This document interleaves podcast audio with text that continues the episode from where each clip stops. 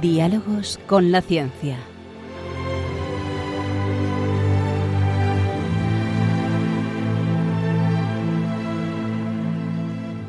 Dirigido por Javier Ángel Ramírez.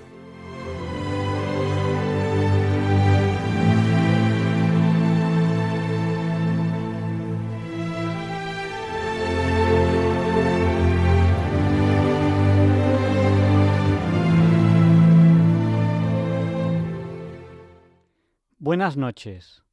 Estamos en Diálogos con la Ciencia. El programa para ti, que sabes que la verdad existe y la buscas. En Radio María, gracias a Dios, todos los viernes en sus dos primeras horas. Este no es un programa cualquiera. 1 de septiembre se acabó agosto. Y como se acabó agosto, empezamos un nuevo curso. Porque sí, Año nuevo, 1 de enero, muy bien, fenomenal, pero la mayoría de nosotros empieza una trayectoria continua que empieza el 1 de septiembre. Nuevo curso para los estudiantes, volver al trabajo para los trabajadores, los que han tenido vacaciones últimamente, porque unos las han tenido un poquito antes, otros un poquito después. Hemos intentado que, en verano tuviesen ustedes unos programas especiales. Hemos hecho mesas redondas. Hoy tocaba una mesa redonda. Algunos de ustedes ya me están preguntando a través del WhatsApp. ¿Y qué tal la mesa redonda? Bueno, hoy tenemos una entrevista que les va a encantar. Vamos a entrevistar a un psicólogo, pero no a un psicólogo cualquiera. Vamos a estudiar, a lo, lo verán, cuando le presentemos a un académico numerario de la Real Academia Española de Ciencias, Tecnología, Educación y Humanidades, a un psicólogo que ha sido distinguido con un premio nacional. Luego lo verán, luego lo verán. Y vamos a hablar con él de temas que creo que, les van a parecer muy, muy interesantes. Además tenemos un programa que queremos que intervengan mucho ustedes, porque en las mesas redondas, pues ha habido poco tiempo para que interviniesen ustedes. ¿Por qué? Pues porque, bueno, porque las mesas redondas han ocupado mucho tiempo, han sido muy sabrosas. Ah, que alguno de ustedes se las ha perdido pues se las recomiendo. Están en el podcast, en el podcast de Diálogos con la Ciencia, que está en www.radiomaria.es. Y ahí en ese podcast, en ese podcast de Diálogos con la Ciencia, tienen dos mesas redondas, primeras dos semanas de agosto, sobre ideología de género. Después tuvimos un programa especial en el que participaron mucho más ustedes, ya no, no fue mesa redonda. Y luego tuvimos otra mesa redonda sobre cambio climático, emergencia climática, etc. Y nos hemos comprometido a hacer otra mesa redonda más sobre Agenda 2030. Y la prepararemos. ¿Para cuándo? Estamos intentando organizar a los, a los ponentes. Quizás, quizás, quizás para el puente de la Hispanidad, el 12 de octubre. O quizás antes. Ya lo veremos. Y bueno, aquí tienen esta canción que a veces les pongo a la entrada.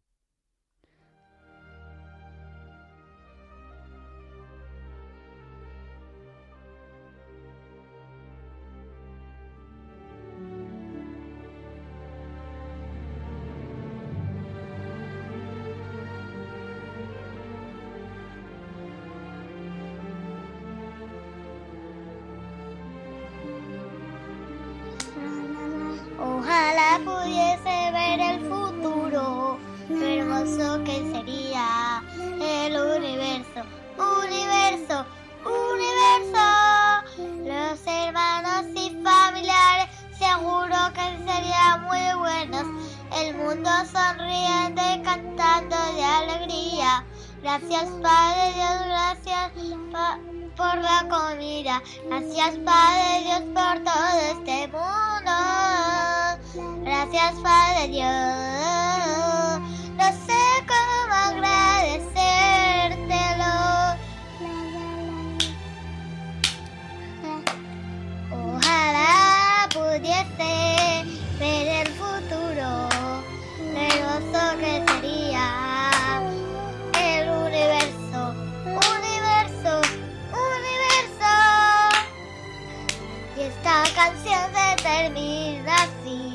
Gracias, Padre Dios. Ojalá pudiese ver el futuro. Este es el deseo de estas niñas, niñas, bueno, que ya han crecido desde que grabaron esta, esta canción. Suelen tener una sección en diálogos con, con la ciencia. Eh, muchos de ustedes me preguntan a quién vamos a dedicar hoy el programa, porque eh, saben que los programas, especialmente los de agosto, los hemos dedicado a, alguna persona, ¿no?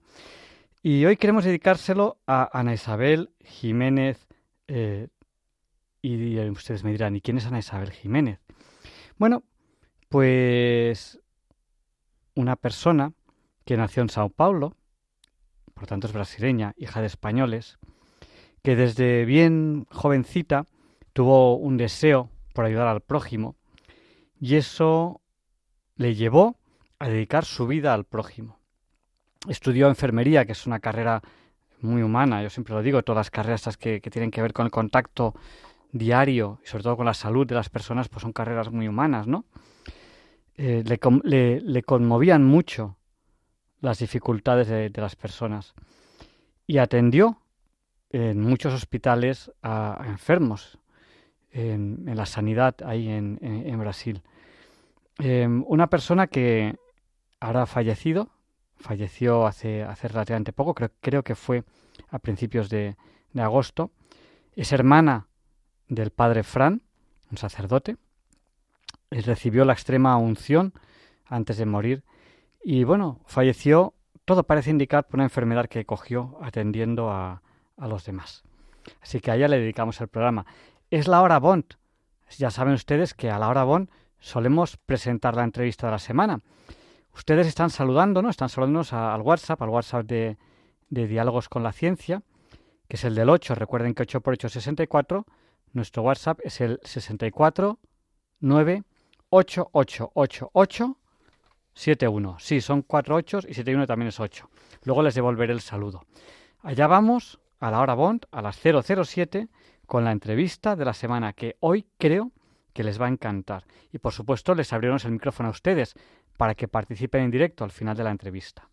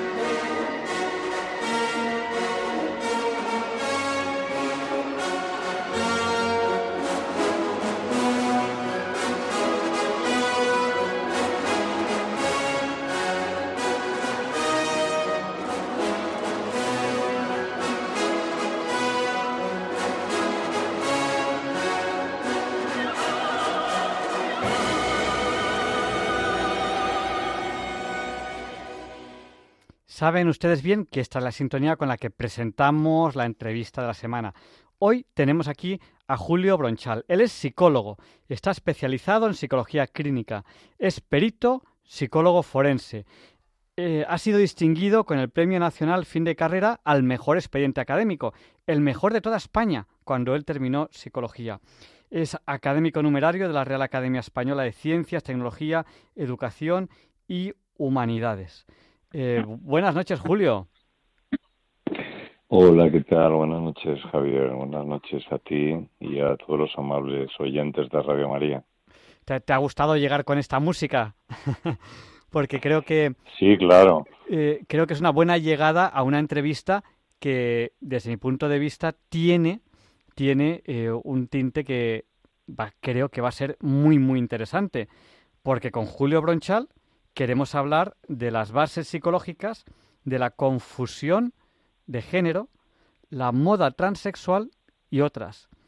Eh, bueno, eh, Julio, ¿por dónde empezamos? A lo mejor, eh, viendo estas palabras que he usado, pues confusión de género, a lo mejor viendo qué es el género, qué es la confusión, la moda, a qué llamamos moda, a qué llamamos transexualidad. Vamos a empezar por el principio. ¿Qué es eso del género? Cuando éramos pequeños yo creo que no hablábamos del género más que cuando íbamos a comprar telas.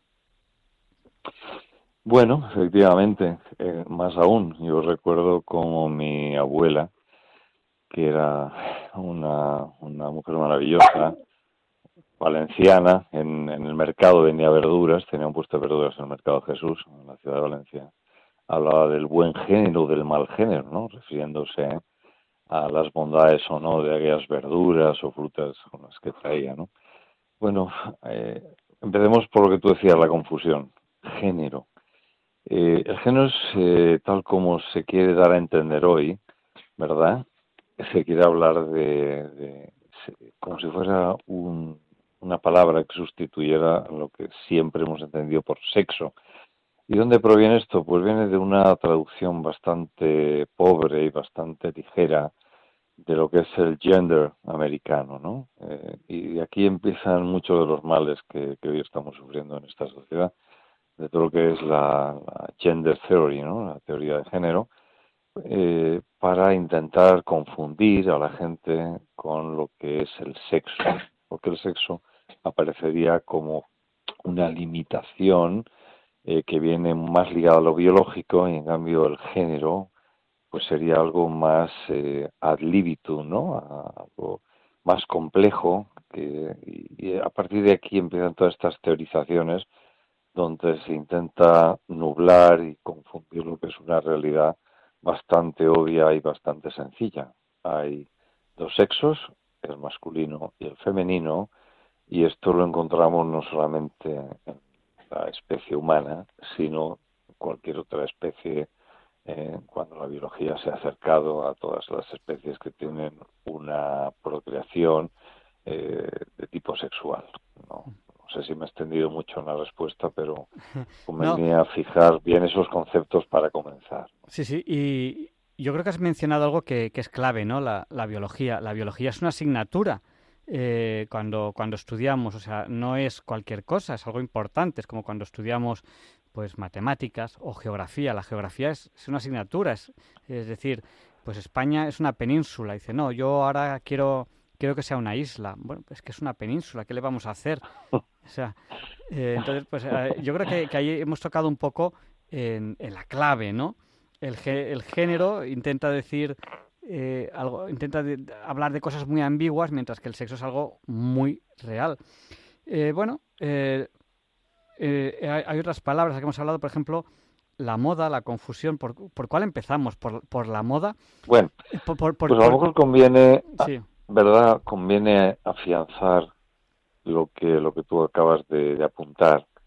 Y efectivamente, aquí al final vamos a ir a parar a, debatir o a reflexionar conjuntamente, ¿verdad? Y, y, por ampliación con todos los oyentes que tengan la, la, deferencia, ¿no? De que participar también en nuestro diálogo. Eh, sobre una cuestión que es, que es lo esencial de todo el debate que nos viene a sorprender a nosotros y al sentido común si se pudiera encarnar, ¿no? Y es esto de que podemos eh, elegir eh, el sexo, ¿verdad? Podemos elegir no solo el sexo, sino nuestra propia identidad, porque esto de elegir la identidad sexual es una variante particular de este tipo de movimiento ¿no? que estamos viendo hoy, donde uno puede sentirse desde ventilador, gaviota, hombre, mujer, eh, pájaro, carpintero o ameba, ¿no? O sea, todo este conjunto de disparates eh, llama mucho la atención porque tú ahora mismo has hecho una reflexión muy interesante. hablas de la biología, Julio, que la biología es una asignatura, ¿no? Es más que eso, es una ciencia, ¿no? Eh, curiosamente, de la mano de quien pretende arrogarse en forma, creo que inmerecida, eh, términos como progreso ¿eh? y otros, volvemos al oscurantismo no medieval, ¿no? Es al oscurantismo más supersticioso, ¿no? Donde la realidad se niega, donde se niega lo obvio y donde aquí es la voluntad la que prevalece sobre todo, ¿no? Eh, prevalece sobre la evidencia, sobre el objetivo, sobre, al fin, sobre la creación. Entonces nos situamos dentro de una antropología eh, infantil, porque esta psicología es la propia del niño inmaduro, donde todo lo que yo quiero o lo que yo siento, lo que yo percibo debe ser la realidad. Y si no me siento ofendido. Y si no, pues eh, no solamente es que soy ofendido, sino que en la propia concepción de la ofensa surge un agresor y a este agresor lo descalifico y a partir de aquí construyo todo un montaje y una, un constructo paranoide donde yo soy la víctima y como víctima además siempre tengo razón. En definitiva, estamos tocando temas muy complejos, pero creo que, tenemos que entrar ¿no? y ahondar en lo que hay detrás de todo, todas estas eh, corrientes ¿no? que enmascaradas en una suerte de, comprensión, que ahí está la trampa, con las personas que sufren determinados problemas o trastornos, pues a partir de aquí ya le damos eh, carta de naturaleza a cualquier tipo de desvarío, por muy contrario que sea la realidad. Em, tú eres psicólogo, has hablado de, bueno, de, una cuestión paranoide. Yo tampoco eh, soy capaz de, hilar fino en qué significa exactamente cada uno de estos bueno, Bueno, paranoia significa, el, vamos a ver, la paranoia es una afectación, una distorsión en la percepción, donde siempre presuponemos en los demás, en el entorno, una actitud hostil, algo que conspira contra nosotros, ¿no? Entonces, cuando, por ejemplo, vamos a suponer que alguien llega y me dice que se siente pues ardilla ¿eh? y que eh, la sociedad le ha enseñado que es y le ha obligado a creer que es una persona cuando en realidad es lo que se siente es ardilla, ¿verdad? Eh, cuando alguien intenta sacarlo de semejante aberración, estoy hablando evidentemente de una persona que son las únicas que pueden hablar y manifestarse así, mm, se construye, no, tú lo que pasa es que vas contra mí, tú eres un agente del capitalismo agresivo, tú eres un fascista, tú eres porque no me dejas a mí tener la libertad de creer y crecer como ardilla, ¿no? Y además la gravedad conspira contra mí también porque no me permite subir los árboles con mis 95 kilos y mis dos manos de ser humano que me han impuesto la educación esta opresora. Eh, es decir, fíjate que detrás de todas estas construcciones siempre, siempre hay un alter ego alguien que mm, intenta impedirme que yo alcance mi sueño y mi deseo, que es el único que hay que respetar. A eso me refiero yo con, esa apelación a lo paranoide. Eh, pero en cualquier caso, una persona que tenga, yo creo que la palabra que he oído es una disforia o algo así, eh, pues una persona que tenga... Si volvemos otra vez, si volvemos a la cuestión, por ejemplo, de la, de la inconformidad personal con el sexo biológico que una pueda tener, pues estamos hablando en términos eh, científicos y en términos eh, psicopatológicos de lo que se llama la disforia de género, ¿no? Que es la no aceptación del sexo biológico. Y vaya por delante, eh, vaya por delante Javier, el más absoluto respeto a todas las personas que puedan sufrir o hayan sufrido este tipo de, de, problema, ¿no? La, falta de acomodación, de confort, de aceptación, con lo que es una obviedad, una obviedad que es genética, en, la investigación más profunda, porque está en el ADN de, de, cada una de nuestras células, y la expresión morfológica de lo que son la propia genitalidad, bueno, pues mm, pueden no sentirse plenamente identificadas, y hay personas que sufren esto, que es un porcentaje ínfimo, ínfimo, ínfimo, mínimo, y puede ocasionar dolor, dificultad, problemas de aceptación, etcétera, etcétera. Nuestro mayor cariño y respeto hacia las personas que puedan sufrir este tipo de condición. Eso por delante. Es como soltar el... hace falta acaso este tipo de previo, como el que el, digamos el aeronauta, ¿no? El que tiene que soltar lastre para subir ¿eh? y analizar para que nadie pueda decir que hay una falta de respeto, de piedad, de cariño hacia las personas que tuvieron este problema. Yo le he dicho esto, lo que tenemos que añadir, además con, contundencia, porque además hoy hay una sociedad donde a la gente le falta coraje, como dice un buen amigo mío, don Javier María Perroldán, un excelente abogado, y no solamente vivimos una crisis de valores, vivimos también una crisis de valor, hace falta valor para decir las cosas. Pues vamos a decirlo con contundencia, o sea, mm, a estas personas que sufren este tipo de disforia necesitan ayuda, necesitan ayuda para madurar, para acabar aceptando lo que es una realidad, de la misma manera que todos podemos haber soñado en un momento determinado con volar. ¿eh? Pues no, somos seres humanos y los seres humanos, si no es con ayuda de, aparatos y de ingenios, no volamos. Pues si tú naciste varón, eres varón. Y si naciste mujer, eres mujer. Y todo lo demás es una ilusión y te van a engañar quien te diga que con un disfraz químico, que un disfraz hormonal, que un disfraz quirúrgico, con un disfraz hecho de tela o de maquillaje o cosmética, tú vas a ser otra cosa de lo que tú eres. Y eso necesitas ayuda si no eres capaz de entenderlo o sufres por ello. Y hay que decirlo con esa contundencia, porque todo lo demás es mentir, es engañar, y es llevar a estas personas a donde lleva el engaño y la mentira, es decir, a un abismo de sufrimiento y de frustración. Eh, bueno, yo creo que, has tocado temas que, son clarísimos, ¿no? Y aquí hay una cuestión muy curiosa, ¿no?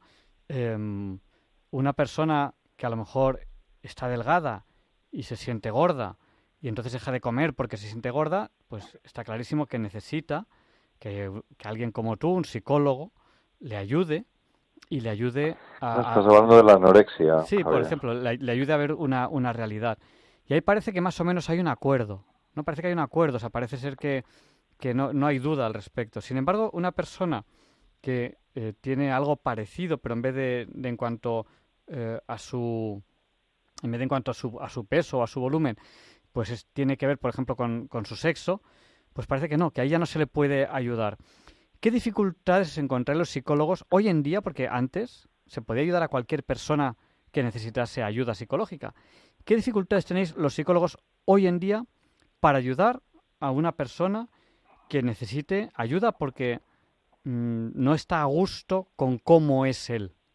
¿Qué, dificultades tenéis? No sé si bueno, esto que tú estás planteando, que resumiéndolo sería, vamos a suponer una persona que, por ejemplo, nació varón y quiere cambiar ¿eh? y, y, de repente, confundido posiblemente por toda esta ola de presión mediática y de enseñanza en el disparate, de decir yo puedo elegir, puedo elegirlo todo, ¿eh? puedo elegir mi identidad, mi propia naturaleza, eh, mi sexo. Y ya, pues yo ahora que, bueno, pues a lo mejor estas personas pues eh, han empezado a caminar pues este tortuoso camino, y como decía yo, este camino de, la confusión y de la mentira, y quieren retroceder y buscan pues ayuda, ayuda para salir de, de todas estas presiones, y de, todo este entorno ¿no? que los viene empujando, pues mm, se va a encontrar con muchos problemas si esta ayuda la busca desde el punto de vista profesional, porque ya hay leyes específicas que nos, mm, vamos a que nos impiden a los profesionales de la salud mental el ayudarles a recorrer, vamos a decirlo así, el camino inverso. ¿eh? Si fuera para favorecer este cambio, ahí tendrían todas las ayudas y todas las facilidades sin ningún reproche. Pero es que ahora hay hasta coacciones de orden profesional contra aquellos que eventualmente pudieran ayudar a estas personas a deshacer el camino, a recorrer el camino inverso. Esto, eh, ¿por qué? Porque sería conceptualizar estos deseos como si fueran patológicos o enfermizos. Claro, esto es una agresión, es una violencia y como tal, aquel profesional que la practicara merece una sanción. Dicho de otra manera, hay una represión y una coacción contra los profesionales que se atrevieran a brindar este tipo de ayuda. Curiosamente, se da la paradoja de que esta persona puede elegir y es libre y hay que respetar su decisión, pero cuando toma la decisión de regresar, aquí se deja entrever la mentira y se deja entrever eh, vamos, la falta de respeto a esas decisiones con las que previamente se intentaba eh, eh, empujar y ayudar, ¿no? Tienes derecho a elegir, pero no tengo derecho a no elegir, ¿no? Todo forma parte de un inmenso fraude y de una presión ideológica atroz, donde se busca, y si acaso abordaremos en otro momento, algo bastante perverso, edulcorado con palabras como respeto a la identidad, etcétera, etcétera. ¿no? Es la deconstrucción, dicho así, de lo que es el ser humano para convertirlo en otra cosa. Y bueno, cuando hemos planteado este tema, que estamos en diálogos con la ciencia, entre María, estamos hablando con eh, Julio Bronchal, el psicólogo, especialista en psicología clínica, perito psicólogo forense. Eh, estamos hablando de bases psicológicas, confusión de género, moda transexual. A ver, em, ¿por qué las cosas están de moda? O sea, ¿cómo puede ponerse de moda eh, algo así? ¿Qué, está ocurriendo para que eh, algo así se ponga de moda? ¿Por, qué los seres humanos tendemos hacia las modas, queramos o no? Bueno, vamos a ver. Eh, en principio, a ver, ahí hay muchas preguntas y no, no quiero extenderme mucho, pero, a ver, es bastante normal que la gente busque somos una, una, especie, vamos a decirlo así, con todo el respeto, con toda la particularidad, ¿verdad? Y sobre todo los que creemos en la trascendencia de lo humano, pues eh, eh, que aprende, aprende por imitación, eh, así como otras especies nacen con una carga instintiva muy importante y tienen que aprender poco porque ya de suyo lo llevan. En cuando nacen, nosotros aprendemos. Claro, si vemos que otros hacen, a priori hemos de suponer que debe ser algo bueno, si lo hace mucha gente, pues debe ser adaptativo, debe ser positivo, nos ayuda a progresar. De hecho, simplificando muchísimo, ¿no? Ahí está el hecho de las modas. Detrás de la moda está también el deseo de buscar una identidad, ¿eh? una identidad, pues que ya cuando nos desviamos demasiado de lo, de lo normal, eh, eh, estamos hablando de personalidades débiles que están buscando a, partir de ciertos elementos bastante superficiales el encontrar una razón de ser, construirse, construirse con una fortaleza para presentarse frente al entorno. Y aquí entramos dentro mm, de lo que es lo que nos ocupa esta noche, que sería eso que llamas tú la moda trans, que existe y tanto que existe. Hemos pasado de un porcentaje ínfimo, difícilmente hay escuelas, hay investigaciones que hablan de, los porcentajes ínfimos, de, un caso cada 100.000 o menos aún de disforia de género, hemos pasado a multiplicarlo por mil. ¿a de dónde viene todo esto? ¿Qué ha sucedido? ¿Son los rayos cósmicos? ¿Es algún tipo de virus que ha infectado a la gente y ahora de repente todos quieren cambiar de sexo y están disconformes? se han levantado las barreras represivas del heteropatriarcado y otras, vamos a ver, paparruchadas. No, no, no, no.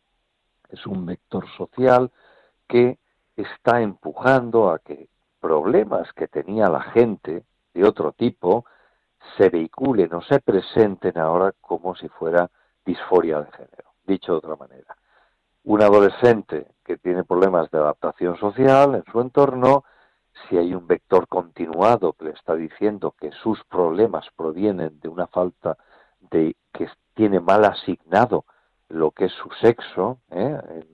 Siguiendo eh, la, lo que es la terminología de estas corrientes, su género, hay una asignación equivocada, que lo han confundido porque en realidad tiene derecho a otra cosa y que aparte de resuelvan sus problemas, pues normal que este tipo de mensajes recluten, sobre todo en una edad pues proclive a la confusión, personas que eh, y adolescentes y muchachos y muchachas que se embarquen en esta aventura por varios motivos. Primero porque hay esa presión y le están dando como una solución a sus crisis existenciales que todos hemos tenido cuando hemos sido jóvenes, ¿no? De mayor o menor grado. Pero por otro lado, porque además ahí está el veneno, van a recibir una atención especial por parte de su entorno. Me contaba un amigo mío, joven, que lo quiero como un hijo, eh, cómo en su facultad acudía un muchacho que pasaba, pues vamos a decirlo así, sin pena ni gloria, como tantos otros, ¿verdad? Un muchacho oye, eh, un día apareció mm, con barba y vestido con un vestido rojo, y unos días iba vestido con vestido rojo ceñido y con tacones, y otros iba pues como iba de normal, no sé si es que se le hacía tarde para llegar y ponerse todo aquello, pero oye, a partir de ese momento se convirtió en una especie de icono dentro de ese grupo porque estaba en un proceso de transición y él se definía a sí mismo como de sexo fluido, ¿no? Recibió una atención que no merecía anteriormente y así podía hablar de casos que he tenido incluso a nivel de mi propia consulta clínica, de padres que me han eh, llamado hablando de cómo sus hijos han empezado a manifestar y aterrados de que, eh, de que estas dudas que tenía a lo mejor un niño de 5 o 6 años sobre su propia identidad sexual trascendieran y cayeran en manos de ciertos grupos que viven de explotar estas situaciones, ¿eh? me lo confesaban y al final resulta que estos problemas se resolvían rapidísimamente con una atención diferencial, porque a lo mejor este niño que quería ser niña lo era porque su hermana, y te hablo de un caso real y particular, su hermana que tenía ocho años y era de estas niñas que son, vamos, unas eh, mm, acaparadoras de atención, eran brillantes, eran excepcionales, recibía toda la atención, y cambio este niño no. Así que el niño quería recibir las mismas atenciones y favores de su entorno de sus padres que esta niña que se vestía de princesa y a partir de ese momento empezó a pedir vestidos de princesa y quería ser pues una nena. En cuanto al niño este se le dio una atención adecuada, oye, desaparecieron todas estas velidades y todos estos caprichos que explican muchas veces desde la eh, sencillez de, de, la atención adecuada y de orientar adecuadamente. Al final, fíjate que los Beatles en su momento, con aquella famosa canción en los años 60 del siglo pasado, decían aquello de all, all you need is love, ¿no? Todo lo que tú necesitas es amor. Detrás de todas estas extrañas vocaciones, ¿eh? lo que hay es una necesidad de afecto, de, de, atención, en una sociedad tan dura como esta, ¿no? tan, tan, tan despiadada, pues a lo mejor lo que se está buscando es calor, pero a través de un camino absolutamente equivocado y muy, muy peligroso, Javier. Porque cuando este tipo de, de vocaciones, entre comillas, eh, son conocidas por el sistema que está hambriento y ayuno de casos de esta naturaleza, porque, como decía anteriormente, son muy escasos, estos grupos, estas corrientes doctrinarias eh, y fanáticas, encuentran un caso de esto, lo explotan y llevan a esta persona hasta el final. Pero es un camino muchas veces irreversible. Irreversible en lo fisiológico, porque hay bloqueadores hormonales, porque hay amputaciones quirúrgicas y también de una manera muy especial en lo, en lo psicológico. Es una persona que se ha adentrado en los terrenos, se niega ¿no? la, propia, la propia realidad. Y no quiero extender mucho más, pero sí concluir con una reflexión que me parece importante. Un sabio dijo que Dios, Dios perdonaba siempre, Dios perdona siempre, ahí está su grandeza. El hombre, el hombre perdona a veces, pero la naturaleza no perdona nunca. Y cuando estamos jugando con algo como es, esto, que es lo que la naturaleza, Dios a definitiva, te ha impuesto, y tú juegas con eso y juegas a quitártelo y ponértelo como si fuera un vestido, y el precio que se paga es muy, muy elevado. Em, yo me he quedado mm, helado con una palabra, eh, porque vamos a hablar de otras personas que son los, voy a llamarles médicos, que aceptan hacer una amputación de un miembro sano. Y ya no solo eh, cuando hablamos de sexo, que, que, que, amputan, pues a lo mejor el órgano sexual, que a mí me parece algo gravísimo, o sea, que, que, un médico acepte esto, y ahora voy a hablar de eso, o sea, ¿cómo es posible que un profesional acepte esto? O sea, es algo aberrante, en, en mi opinión. Eh, sino pues esta gente pues que dice, no, yo me siento, yo qué sé, eh, cualquier cosa que no tenga orejas y viene y le pido a un médico que me ampute las orejas y me amputa las orejas. pero ¿cómo es posible que un profesional acepte esto? O sea, yo, por ejemplo, soy arquitecto y me dicen, yo quiero una casa que se me caiga encima. Pues mira, pues se la va a hacer otro. Yo no te voy a hacer una casa que se te caiga encima, porque yo hago casas que aguanten, no que se te caigan. Y si se me cae es porque me he equivocado, porque he cometido un error, eh, no, no porque yo quiera que tu casa se caiga encima. Entonces, ¿cómo puede un médico aceptar esto? ¿No, es algo sorprendente como mínimo? Bueno, pues, pues vamos a ver. Eh, en fin, debería quizá un médico, en verdad, estaría más cualificado para responder. Yo te puedo hablar desde el punto de vista de cómo opera la mente. Claro, claro. Sí que estoy en mi campo como psicólogo. Pero bueno, en definitiva, pues por toda una panoplia de recompensas y castigos. Eh, si el no hacerlo representa un castigo, y te estoy hablando no únicamente eh, un castigo tipo tipo penal, ¿no? sino a lo mejor social, porque a lo mejor puedo ser víctima de toda una campaña de descrédito por parte de este tipo de grupos que son muy activos y además ya bueno estamos viendo lo que está pasando estos días con algo supuestamente intrascendente como pueda ser ese beso en que se ha transformado lo que pasó con, con la selección española etcétera etcétera o sea dominan los medios es la presión atroz bueno pues estas personas obviamente también nunca mejor dicho se curan en salud y a lo mejor pues enferman al, al que al que está sano no porque, porque estas, estas decisiones, entiendo yo, que deberían tomarse y se han tomado siempre, eh, con, digamos, el concurso no solo de un profesional, sino de muchos. Es una decisión que acaba siendo multidisciplinar. Y antes de que una persona, por ejemplo, decida amputarse, que diría yo, pues los pechos, ¿no? Una operación genital de este tipo, que en ocasiones es irreversible, pues tiene que haber el consenso de un grupo de especialistas, de psiquiatras, psicólogos, eh, eh, especialistas de todo tipo. Se, debe partir de que, de que este, las motivaciones no vienen contaminadas por un trastorno mental, eh, dicho sea, pues no sé, una distorsión perceptiva y tantas, tantas otras cosas que haya una madurez suficiente. Estoy hablando no solo de la edad, sino también de la madurez psicológica al final, al final todo esto, si todo cuadra, pues al final también hay que respetar la decisión individual. Pero no de una forma ligera, porque por ejemplo en las leyes trans que han venido aprobándose en este país por distintos parlamentos, aquí se ha dejado fuera a los profesionales de la salud, porque se parte del axioma y del dogma de que estos no son problemas de salud mental. ¿Cómo que no lo son? Pueden serlo perfectamente. ¿Por qué? si decimos, por ejemplo, de una persona que sufre un trastorno psicótico, es decir, esquizofrénico, vamos a decirlo con claridad a la audiencia, una persona que está loca, ¿eh? que está loca, con todo el respeto a quien sufre este tipo de patologías, dice que es Napoleón, sabemos que está eh, absolutamente chiflado, pero en cambio se dice que es Josefina, todos de rodillas y a pasar por el quirófano y lo que haga falta.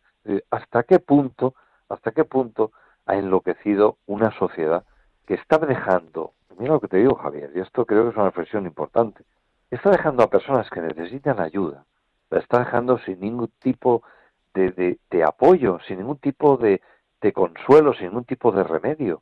Y estamos elevando lo que es la, natura, la naturaleza y contenido de su trastorno, lo estamos elevando a categoría de decisión individual. Y entonces, ¿qué es lo que hacemos? Es que no solamente no le ayudamos, sino que le empujamos al abismo. O sea, este es el disparate de lo que estamos viviendo, enmascarado como coartada eh, del respeto a las decisiones individuales. Si sacamos fuera de lo que es la ciencia, volviendo otra vez a lo que hemos nombrado anteriormente, volvemos al oscurantismo más siniestro y tenebroso, que es alejar del conocimiento científico y de las ventajas de la ciencia orientada siempre hacia el bien, en este caso la salud, dejamos a las personas eh, desvalidas frente a este tipo de, doctrinas impulsadas por grupos, grupos absolutamente fanatizados y que tienen mucho de supersticioso y, de, enloquecido. Eh, yo Vamos a ver, yo creo que hemos, que hemos tratado mm, distintos, entre comillas, grupos y hemos tratado, al final estamos hablando de la sociedad, ¿no? de cómo esta sociedad puede tener, no sé si es muy correcto decirlo, una especie como de trastorno psicológico social colectivo que aceptamos cosas que son absolutamente inaceptables. Em, pues mucho, ¿no? Por ejemplo, hemos hablado de aceptamos que, que una persona mutile a otra porque la otra pues entiende pues que no debería tener orejas, no debería tener nariz, no debería tener dedos. Y lo aceptamos y, encima lo apoyamos y entendemos que eso es lo correcto, lo cual es, em, a mí me parece evidente que es una, aberración. Eh, ¿dónde, ¿Dónde está el límite? Es decir, moda transexual. Eh, un hombre quiere ser mujer, una mujer quiere ser hombre. Un hombre quiere ser una cosa que no es ni hombre ni mujer, eh, una mujer que sea algo que no es ni hombre ni mujer, y, ahí empezamos a, inventarnos géneros, no sé si hay setenta y pico entre comillas oficiales, pero cualquiera puede inventarse otro ahora mismo y ya hay ochenta, no, no parece que haya mm. límite. Y, pero claro, cuando, cuando ya entramos en este juego donde esto hay que aceptarlo porque eh, si no me miran mal, si no lo acepto me miran mal, ¿Dónde cortamos? Pues aceptamos que uno sea un gato. Eh, hay una queja en internet de una señora que llevó a su hijo al veterinario porque decía que su hijo se sentía gato y el veterinario le dije, mire, yo no puedo atenderle porque su organismo, su cuerpo no es de gato, no puedo atenderle. Y la señora, pues, pues toda enfadada, quería denunciar al veterinario. ¿Qué, quiere que haga el veterinario? es que lo que es lo que él ha estudiado. es que esto, esto Javier, el límite lo impone la propia realidad. Además, en la realidad, la realidad objetiva, ¿eh? Eh, que es básicamente eh, el inicio del, saber, ¿no? El salir del pensamiento mágico donde la realidad es lo que yo quiero y además se modifica todo a voluntad, libitum de lo que yo quiera, ¿no? El disparate continuo, la aberración, lo, bizarro, todo esto lo que estamos hablando. El límite lo pone la propia realidad y sus consecuencias. Recuerda que hace un momentito he dicho aquello de que la naturaleza no perdona, creo que no. Si voy tomando decisiones contrarias a la naturaleza, las leyes son eh, de la, de la naturaleza son insobornables, ¿no?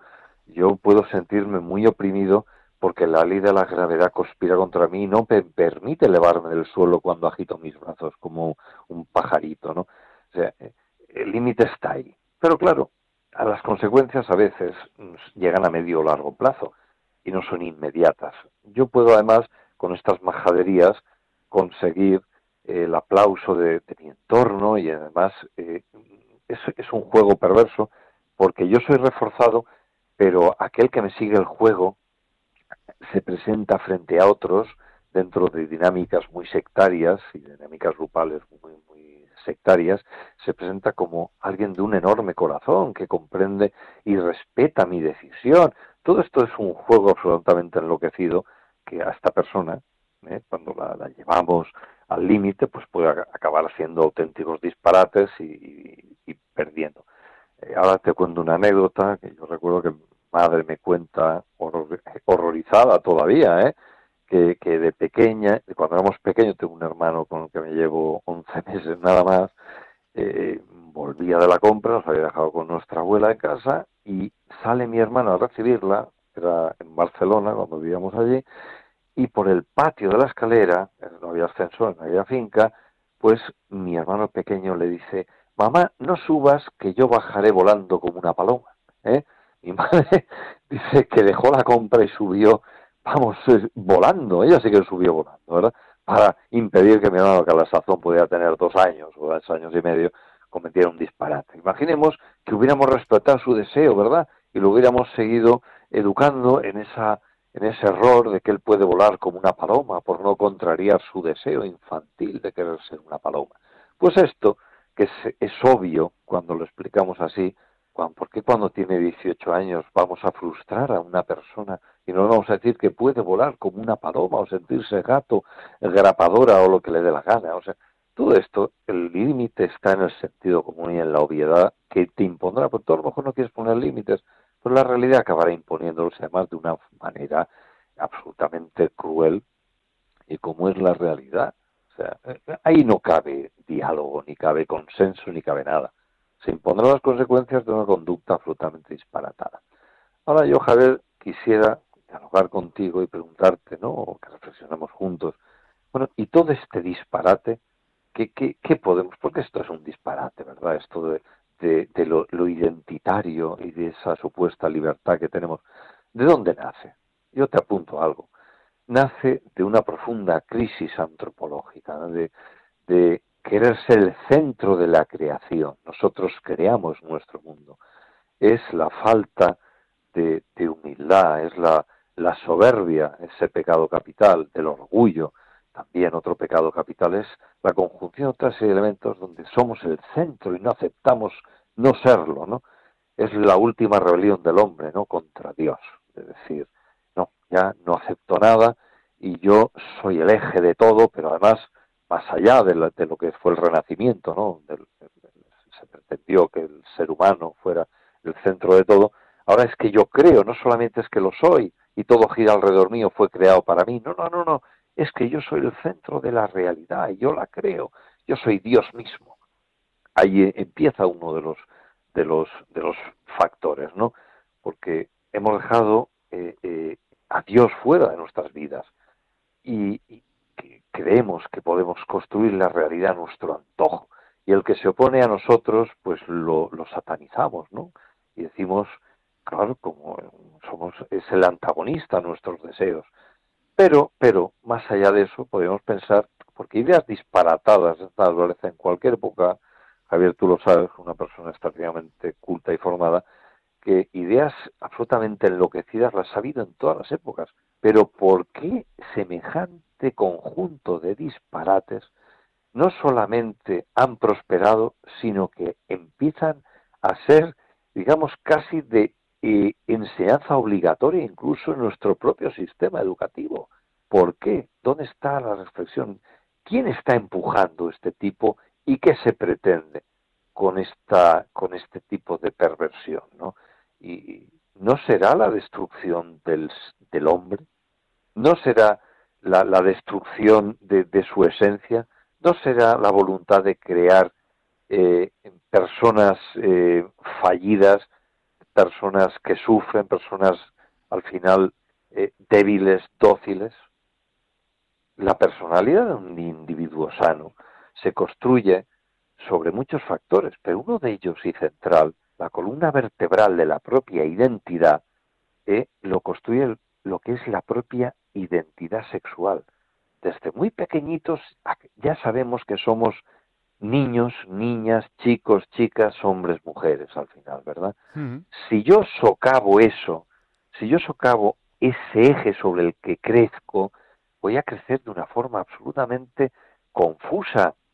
Voy a gastar muchísimas energías que debería eh, utilizar para construirme plenamente como una como un hombre, como una mujer, dudando en mi propia esencia, ¿no? Al final el resultado sabemos cuál es. Son personas eh, desajustadas, inconformes en principio consigo mismas, hasta el punto de que lo son con su propia realidad anatómica y sexual. ¿Cómo no van a estar inconformes con la sociedad, con los otros, con los demás? Personas atormentadas en una continua confusión estéril que queda resuelta y que es inocular un virus de confusión y de debilidad en, la mente de, de, los individuos para impedir un su desarrollo sano. ¿no? A lo mejor se busca un ser humano enfermizo, dócil, débil, y además otra reflexión que te hago, para que la comentes tú también, que yo creo que debemos participar en esto. Eh, si el poder, porque tiene que hacer mucha violencia ¿eh? para, para inocular y que creamos en semejantes barbaridades, ha sido capaz de hacernos creer que una persona que nació varón con una barba, con una voz grave, etcétera, etcétera, que otra vez diga, es mujer y nadie se atreve a decir que no lo es, por el terror de ser, eh, eh, pues eso, ¿no? Como el emperador. señalado. Desnudo, eh, señalado, efectivamente, marginado, ¿de qué no van a ser capaces ya de hacernos creer y comulgar con ruedas de molino? Se han sido capaces de que aceptemos, esa es la peor de las dictaduras, es como una lección de que es el poder omnímodo de un Estado que se impone sobre la realidad con todo este tipo de doctrinas oscurantistas.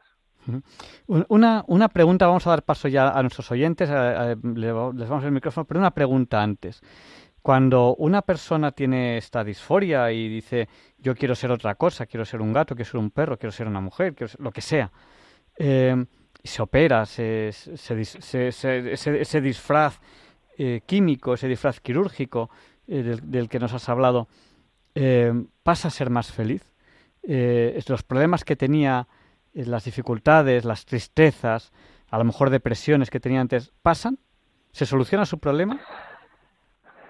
Vamos a ver, las, las estadísticas es, es, un campo muy difícil de, de abordar, porque como está tan, tan penetrado, ¿verdad?, por la ideología y además ya tan politizado, Aún así, los datos que tenemos, los datos que se manejan desde el punto de vista de la salud mental, los datos son desalentadores. No, no, ni mucho menos. Aquí nos, venden la historia de que eh, llegó y se operó ¿eh? y a partir de aquí por fin consiguió lo que siempre había querido, etcétera.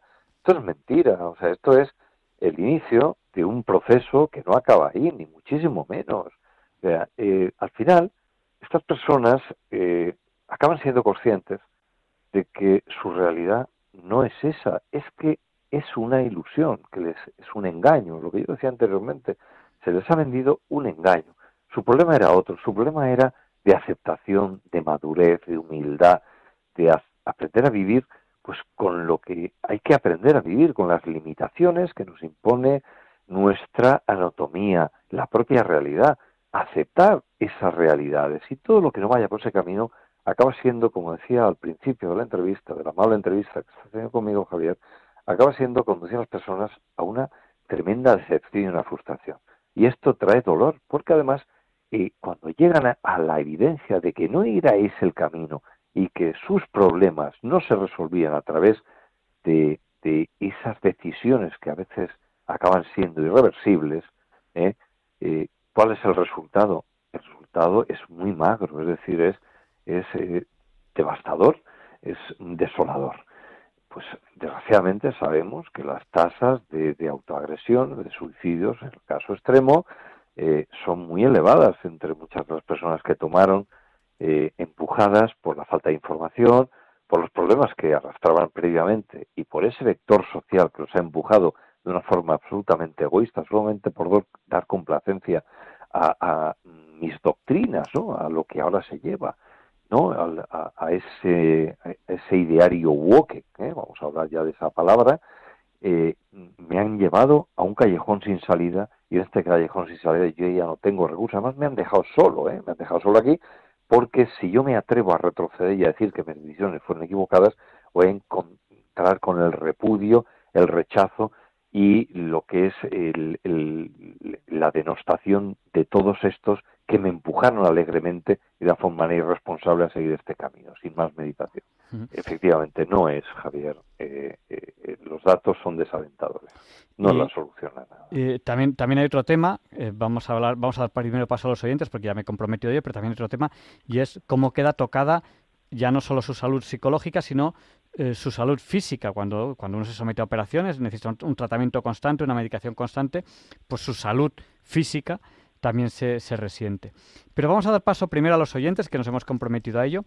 Si quieren participar ahora en directo en el programa, tienen que llamarnos. ¿A qué número? Al 91 005 94 19. Se lo repito, por si no tienen a la mano papel o bolígrafo.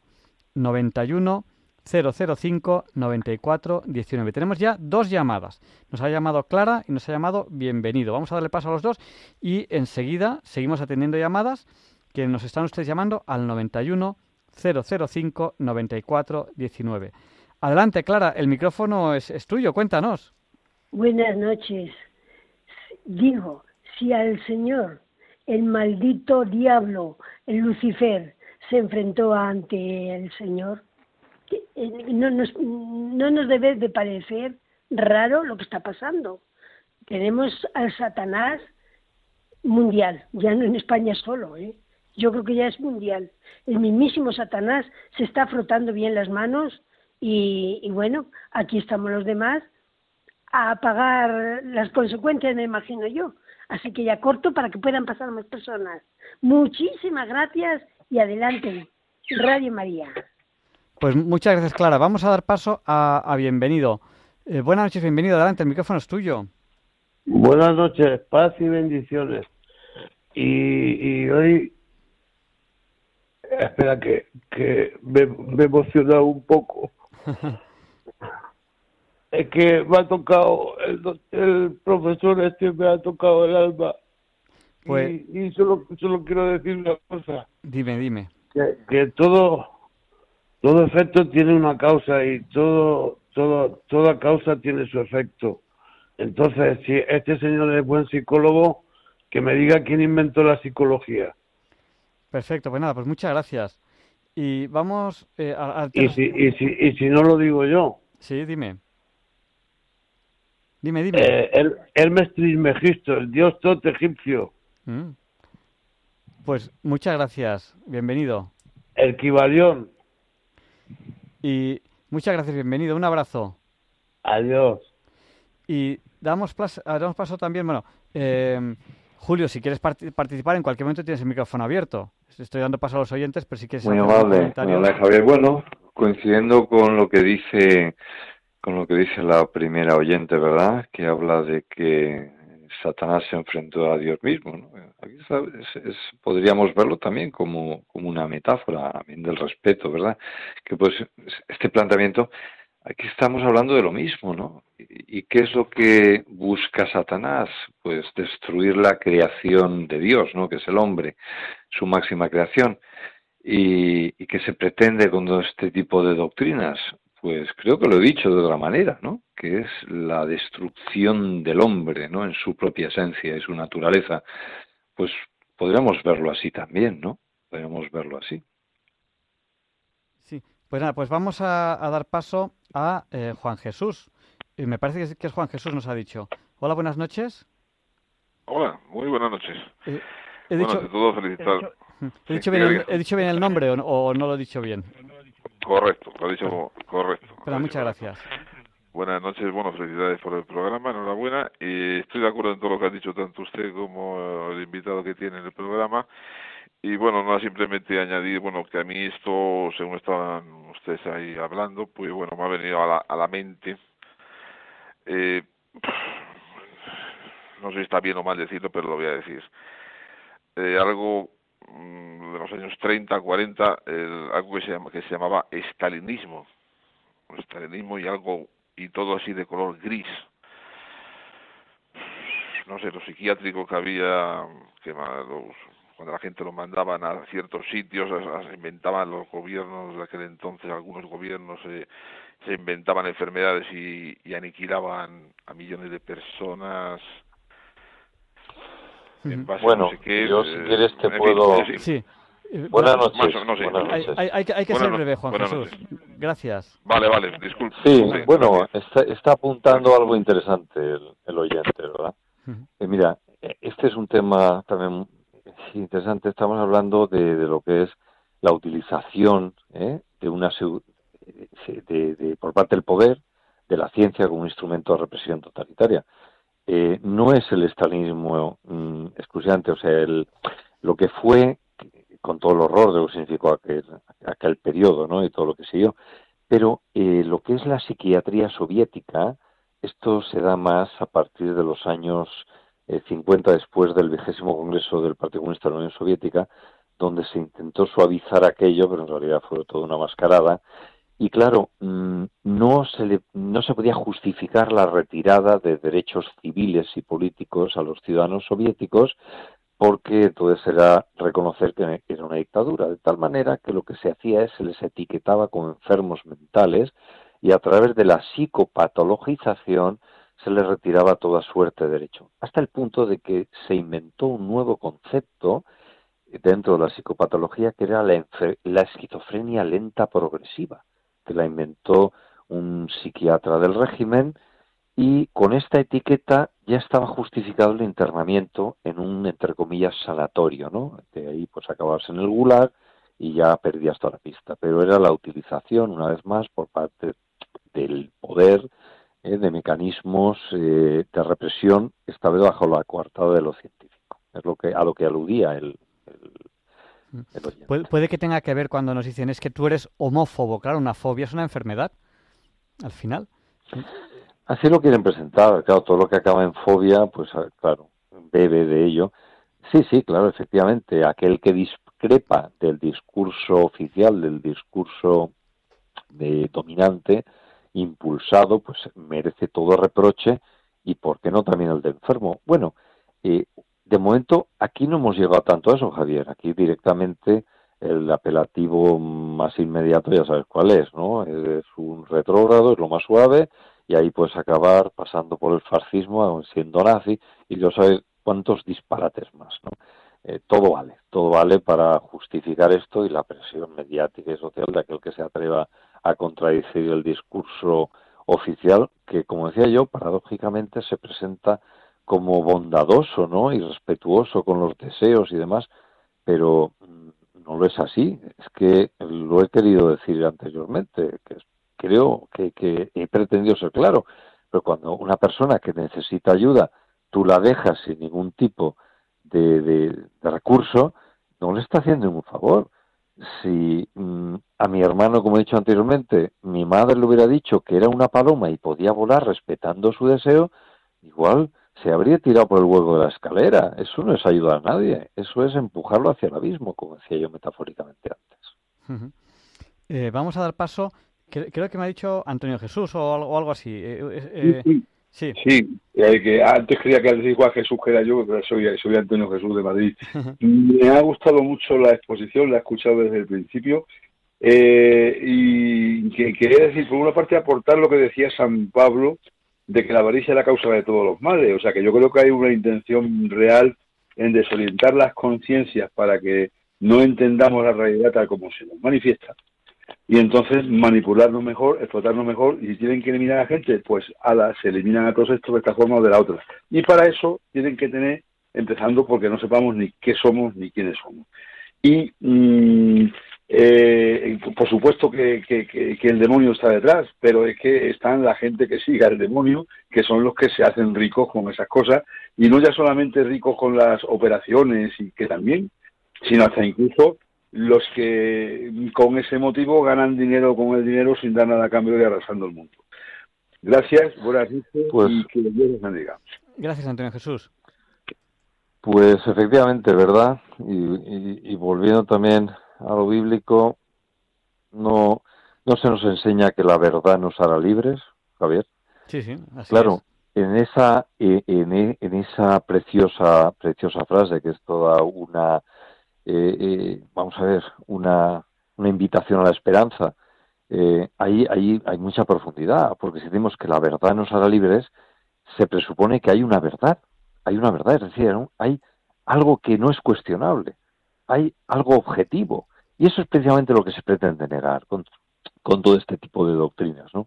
Que haya una realidad objetiva y que además sea accesible.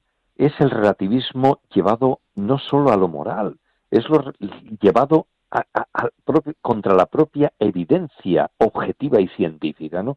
No, no, la realidad es lo que yo impongo, no existe una verdad, no, no, claro que hay una verdad y hay una realidad objetiva. Por eso, posiblemente quien atenta contra esa verdad, y esa realidad, no nos quiere libres, que es lo que pretendíamos decir anteriormente.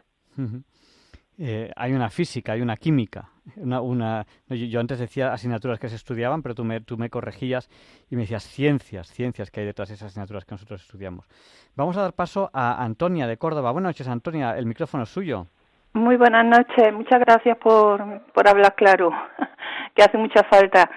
Yo lo voy a decir más o menos como dijo la primera señora y lo demás también lo habéis dicho, que yo creo que esto es satanismo puro, que está Satanás, que está adueñado de, de los políticos, del mundo, de, de, los ricos esos que, que, que, quieren adueñarse del mundo.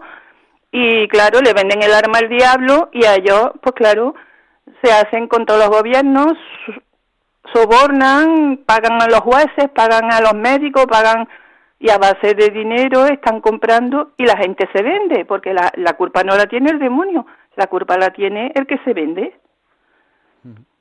Pues muchas gracias, Antonia. A ustedes, a ustedes. Un abrazo y buenas noches. No nos olvides en tus oraciones. No, nunca. gracias. Y vamos a dar paso a Ildefonso. Buenas noches, Ildefonso. Adelante, el micrófono es suyo. Buenas noches, muchas gracias. Mire, eh, mm, a ver, hoy es ya día 1 de septiembre, ¿verdad? Sí. Bien, pues eh, ayer 30 de agosto, 31, perdón, 31 de agosto, fuimos mi esposa y yo con nuestros nietos que tienen, eh, nuestros nietos tienen 12 años y 12 y y nueve años a, a, ver mm, una exposición en Madrid de mm, a ver de qué era aquello no íbamos a, a, un, a un museo a un museo y, y no encontrábamos lo que queríamos bueno cuando llegamos a casa yo normalmente eh, me pongo en la cama a, a, escuchar las noticias de Radio María y, y, luego sigo con mis oraciones y tal. En cambio ayer cogí eh, Caritas in Veritate, la caridad es la verdad, de Benedicto XVI, y ahí me puse mis oraciones. Estuve en el salón. Y yo me tomo por las noches un medicamento que se llama Crest, que, bueno, lo un psiquiatra, y, y, bueno, pues lo estuve tomando allí, y, y, mientras estuve rezando las oraciones que yo rezo en mi habitación, pues me las había metido aquí dentro, y, y son las oraciones del cristiano, que es al acostarse, te adoro, Señor y Padre mío, y te amo eh, con todo mi corazón. Te doy gracias por haberme creado y hecho cristiano y por haberme conservado en este día. Guárdame en el descanso y líbrame de todos los peligros. Perdona los males que hoy he cometido y acepta el bien que he hecho. Sálvame, Señor, despierto y protégeme mientras duermo para que viva con Cristo y descanse en paz. Amén. Sí, y, Jesús, tiene, sí. que, tiene que intentar centrar un poco su pregunta, su duda, su comentario, porque tenemos llamadas a la espera. Bueno, perdone. Bueno, que yo recé aquí mis oraciones después de, después de estas de Jesús, José María y tal, viene la oración de San Bernardo, acordaos, oh piadosísima Virgen María, etcétera, eh, y eh, y lo que hice fue mm, empezar a escucharles a ustedes ya aquí en mi habitación, o sea, seguir escuchándoles porque yo había estado tomando notas y, y, y quedarme muy muy contento con haber encontrado este libro ahora porque yo lo estaba buscando por otra parte, tengo aquí, me uh -huh. parece una librería, parece un museo y, y, y bueno, pues eh, yo recé y, y, di gracias a Dios y, y pedí que, que, que, que, bueno, que, que Dios me perdonara todo y que, que escuchara. Eh, yo si quiere que hablemos de psiquiatría, pues también puedo hablar de Sí, pero, te, pero tenemos que dar paso a otros oyentes porque te, le, le, hemos tenido varios minutos y no sé que hacernos algo con alguna pregunta concreta, algún comentario concreto, pero tenemos que dar paso ya a otro oyente. Tenemos que dar paso bueno, pues, a, a, a Sofía Ildefonso. Bueno, pues que, que Dios bendiga a Sofía y a usted y, y por su atención y su paciencia conmigo, porque yo soy muy pesado. Mi padre de pequeño me llamaba por mí, no sé por qué sería. Pues vamos a dar paso a Sofía y, y un abrazo muy fuerte y gracias por llamarnos, Ildefonso. Muchas gracias. Buenas noches. Su nombre, perdone, su nombre. Javier Ángel. Ah, don Javier Ángel, que Dios le bendiga. Buenas noches. Y no me olviden sus oraciones. Muchas gracias. Buenas noches. Muchas gracias. Buenas noches. Y vamos a dar paso a Sofía. Buenas Sofía, cuéntenos, el micrófono es suyo. Ah, buenas noches, Javier. Eh, muchas gracias, Alfonso, por estar por mí, ya que lo ha dicho, yo también pediré por usted y pido por Radio María, por supuesto, ¿no? Y bueno, pues es que es totalmente preocupante. Yo tengo mmm, mellizos con 26 años que están totalmente imbuidos de toda la ideología de género. Es preocupante. Es preocupante que ahora mismo si tú tienes un hijo con seis años que se quiere empezar a poner una falda de ballet o que hacen no sé cuánto y tú empiezas a cogen desde el colegio, desde el Estado, desde todos lados y te dicen que es homofóbico y que quieres coartar la libertad de tu hijo, de tu hijo con seis años, con siete, con diez y ya con doce, que empiezan ya con todo lo que están aprendiendo por las redes sociales, por el colegio, por todo, cogen y, no, mamá, es que yo quiero empezar a hormonarme, o yo no quiero que me salga bello, o yo no, y tú dices, bueno, y, y te encuentras que, que siento que la, que la situación, o sea, yo, mire, estoy enferma en la cama, pues, y lo que hago es ofrecer, ofrecer y rezar, porque es el arma más grande que tenemos pues yo, hago un yo, apostolado por redes grandísimo. Yo creo, yo creo, Sofía, que el poder de la oración está claro y a lo mejor le podíamos pedir, eh, preguntar a nuestro, a nuestro psicólogo, a Julio Bronchal, que lo tenemos aquí, ¿qué, qué, podíamos, qué, qué podíamos hacer a este respecto? Ay, me parece fenomenal, claro, es que, ¿qué pues, haces? Pues ahí, ahí se lo preguntamos. Muchas gracias, Sofía. Buenas noches. Buenas noches. Que pues, Dios los bendiga. Gracias, buenas noches. Julio, y ¿qué cuenta le... con mi oración. No se olvide, gracias. Julio, Mm. ¿qué le decimos a, a Sofía? ¿Qué puede hacer cuando sus nietos pues están ya metidos en estas ideologías. ¿Qué puede hacer ella, además de rezar, que está haciendo muy bien? Pues efectivamente, que no deje de rezar, para empezar, porque eh, hace falta, hace falta mucha ayuda, ¿verdad?, para revertir esta situación en la que anda esta sociedad. Me vienen ahora a la mente aquellas, aquellas famosas palabras del, escritor y, y, eximio filósofo británico, ¿no? Chesterton, cuando decía, el problema de dejar de creer en Dios es que uno empieza a creer en un montón de tonterías. ¿eh? Es la frase, me imagino que la conocerías tú, probablemente, pero mm, yo creo que hay que divulgarla continuamente. Es una especie de antídoto contra todo este tipo de supercherías. ¿eh? La palabra superchería se refiere a algo que no es científico y se presenta como tal. Entonces, dice la, la oyente que sus hijos están, sus mellizos están imbuidos en todo lo que es esta ideología de género y demás, ¿no?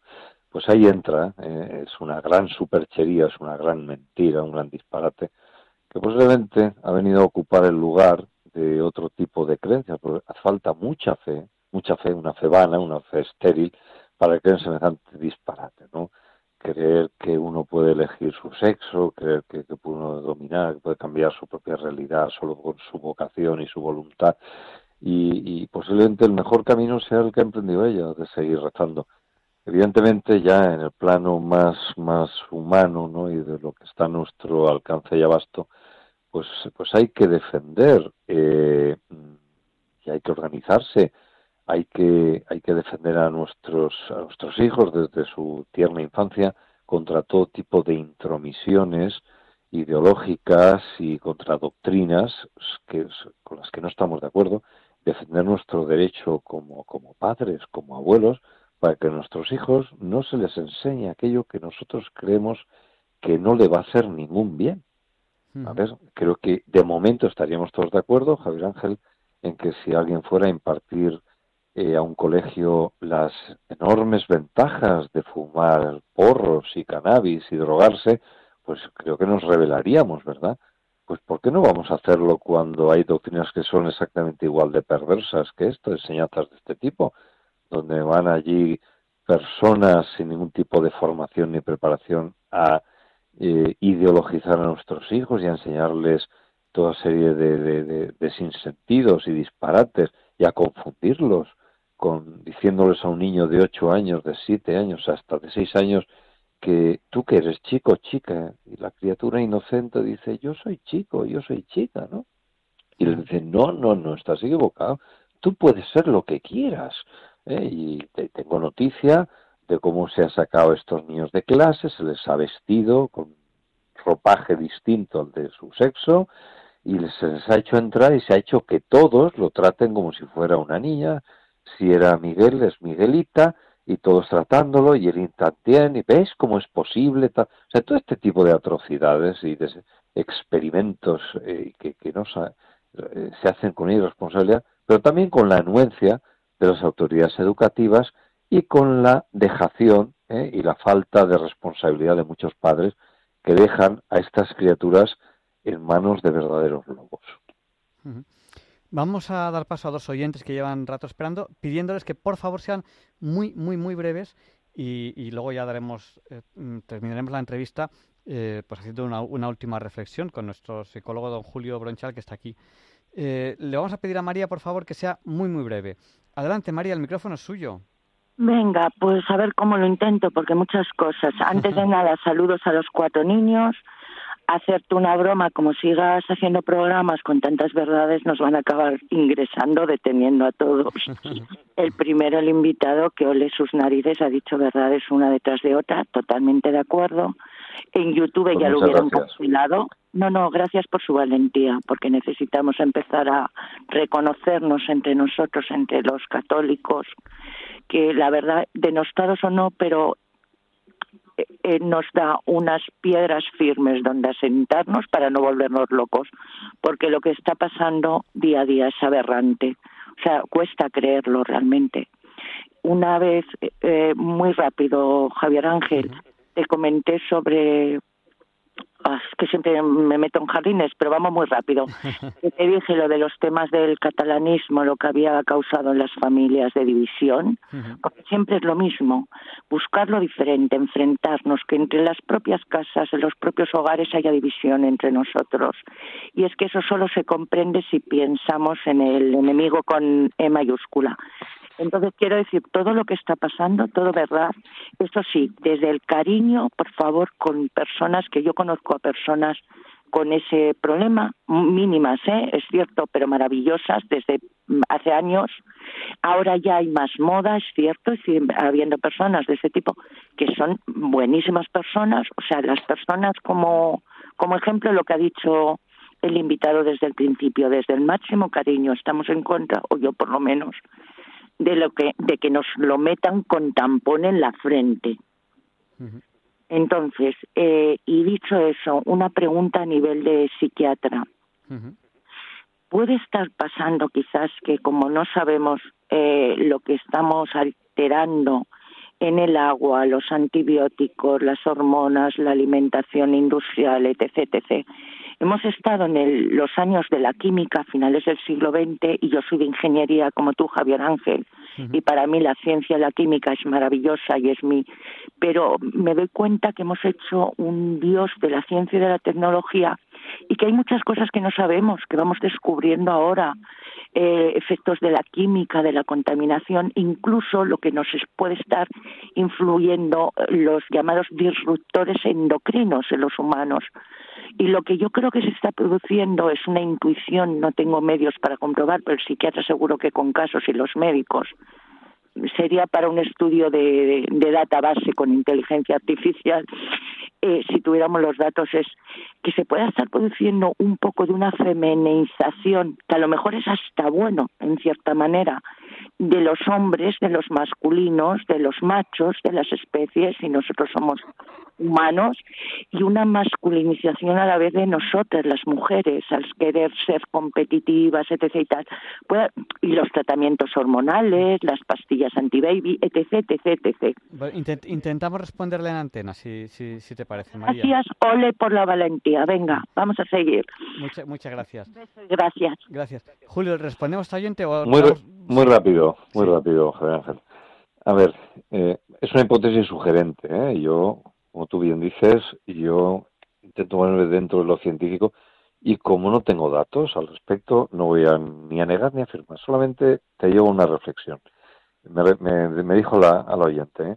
Eh, si eso fuera así, si esta, esta cuestión viniera de la mano de lo bioquímico, de lo puramente orgánico o fisiológico, no sería necesaria tanta violencia psicológica como la que se está impartiendo.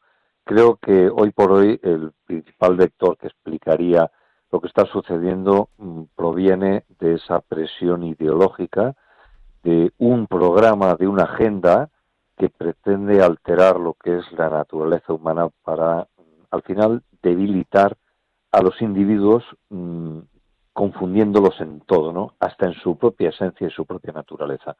Y desligarlo de todo lo que son sus referentes, de lo que es el, hombre, que ha tenido esos arraigos en lo religioso, en lo familiar, en, en lo patrio, ¿no? En esa referencia grupal de comunidad. Todo eso hay que destruirlo, hay que dejarlo sin ningún tipo de arraigo, porque como un globo que no tiene atadura alguna, es fácil de llevar por el viento, en este caso por el viento de un poder que nos quiere dóciles y, no libres. Resumiendo, si mm, todo dependiera de esa bioquímica que tú apuntas, yo creo que no sería necesaria tanta violencia y tanta presión ideológica, publicitaria, educativa, etcétera. Vamos a, dar paso, le vamos a pedir muchísima brevedad a Ramón. Buenas noches, Ramón, el micrófono es suyo. Buenas noches. Pues mira, el tema es tan profundo y la realidad es tan endemoniada porque parece ser que gana el mal. Pero volviendo a los orígenes, cuando Luzbel se quiso y se reveló ante Dios para quitarle la deidad, pero perdió. a San Miguel. Sí, pa- pa- y- De la- y vaya, por favor al grano, que tenemos muy poquito Voy tiempo. al grano, voy al grano. Sí. Todo lo que está pasando en este mundo es arte y parte de todo de el mal. Entonces, bien, todas las personas que son aliados del mal están destruyendo la humanidad, pretenden destruirla, pero el mal perdió la batalla en aquel momento. Y Dios confinó a Satanás, a Lucifer, ¿a dónde lo confinó en el universo? ¿A dónde lo confinó? En esa tierra lo dejó y en esta tierra está. En este germen es el mal. Y parece ser que está toda la humanidad, la buena humanidad, totalmente preocupada porque vamos a perder. La esperanza es que vamos a ganar como ganó Dios en su momento. Muchas gracias, Ramón. Te- tenemos que dar paso a la última llamada y, no- y tenemos que terminar la entrevista. Muchas gracias. Bueno, Buenas gracias. noches. Isabel, sea Sí. muy breve, por favor. Sí, sí, muy breve. Vamos a ver. Primero de todo, ha llamado una señora diciendo que se estaba produciendo una feminización de los hombres y una masculinización de las mujeres. Yo no creo que sea debido ni a antibióticos ni nada químico, sino simplemente la cultura. Es cierto que las mujeres ahora, pues en general, no todas, son muy hombrunas y los hombres pues más afeminados. Es horror, a mí me parece horrible, pero bueno. Y luego lo que ha dicho este señor de que todo proviene del demonio, pues está clarísimo. Pero que va a ganar jamás, nunca. Eso lo tenemos en la Biblia. Dios ganará y, y, y no podrán, eh, bueno, no me acuerdo la frase exacta que dice en la Biblia, pero vamos, que Dios va a ganar seguro completamente. Él lo prometió y Dios no promete mentiras. Gra- y nada más. Gracias, Esto que Isabel. Buenas noches. Gracias, buenas noches. Bueno, pues hemos entrevistado a Julio Bronchal, él es psicólogo, especializado en psicología clínica, perito psicólogo forense. Y bueno, pues Julio, eh, ¿qué quieres comentarnos para terminar esta, esta entrevista? El micrófono es tuyo, por supuesto. Bueno, pues antes que nada, mm, muchísimas gracias por haber abierto los micrófonos a mi, eh, bueno, pues a, a mis humildes eh, opiniones y reflexiones, dicho todo siempre con mucha cautela. Y, y una última cuestión que apuntaban los oyentes y que a- como un hilo rojo, ¿verdad?, ha, venido mm, enlazando muchas de las intervenciones. Eh, y es una, una última reflexión, Javier Ángel. Existe el mal y existe el bien, y existe la salud y existe la enfermedad, pero son dos ejes perpendiculares, es decir, hay enfermedad mental y hay enfermedad moral, y a veces una cosa no tiene a ver con la otra, es decir, el mal puede estar animando todo este tipo de voluntades para, para enfermar a los individuos y por extensión a las masas. Una persona puede padecer una patología del tipo que sea y sin embargo ser una persona extraordinariamente bondadosa. He llegado a conocer esquizofrénicos, personas que padecen de lo que realmente se habla de locura, que en sus delirios y en sus alucinaciones y sus problemas querían ayudar a los demás, ¿verdad? Y, y querían la paz en el mundo, etcétera. Y personas completamente sanas cuyo objetivo era el egoísmo y la maldad por encima de todo. Es decir, son dos ejes perpendiculares. Así que eh, solo animo a los, a los oyentes y a todos a que sigamos luchando contra el mal para, para procurar la mejor salud para todos. Pues muchísimas gracias, gracias por haber compartido tu tiempo con nosotros. Y bueno, creo que ha sido una entrevista muy fructífera y tenemos que tratar otros temas contigo. O sea que te emplazo a futuras entrevistas porque sé que eres conocedor de muchos otros temas y me gustaría tratarlos contigo más adelante. Gracias por habernos dedicado tu tiempo esta noche que no tenemos Muchísimas gracias, Javier Ángel. He estado muy a gusto y, y para mí será un honor volver a compartir con vosotros lo que, lo que sea menester. Buenas noches a todos y que Dios os bendiga. Buenas noches. Y a continuación, Luz Antequera nos explica por qué hoy, primero de septiembre, no es un día cualquiera. It's a lovely day today, and whatever you've got to do, I'd be so happy to be doing it with you.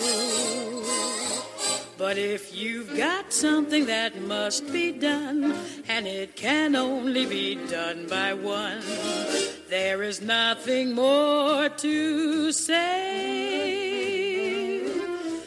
Except it's a lovely day for saying it's a lovely day.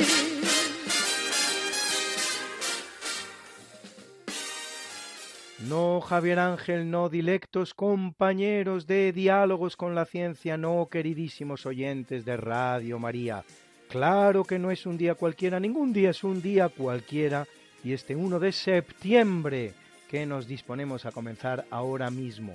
Tampoco porque en fecha tal, pero del año 673, tras sitiarla a la búsqueda de un cierto Paulo, que se había hecho coronar rey, el rey visigodo Bamba toma la ciudad de Nîmes, en Francia, conquista a la que siguen las de Tarragona, Barcelona y Narbona. Coronado a la muerte de Recesvinto, Bamba permanece en el trono ocho años, desde el 672 hasta el 680.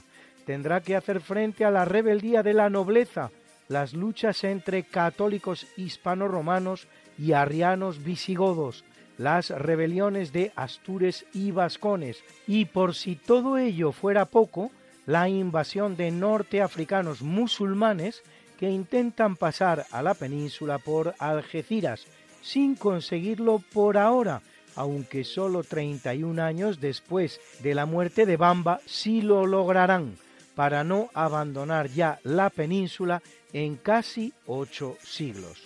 Bamba convoca el undécimo concilio de Toledo del año 675 que dicta medidas contra los abusos eclesiásticos. Y el final de su reinado es muy curioso, pues según parece, es engañado, narcotizado y en estado tal tonsurado, es decir, se le corta parte del pelo, vestido con un hábito de monje, encerrado en un monasterio y obligado a abdicar.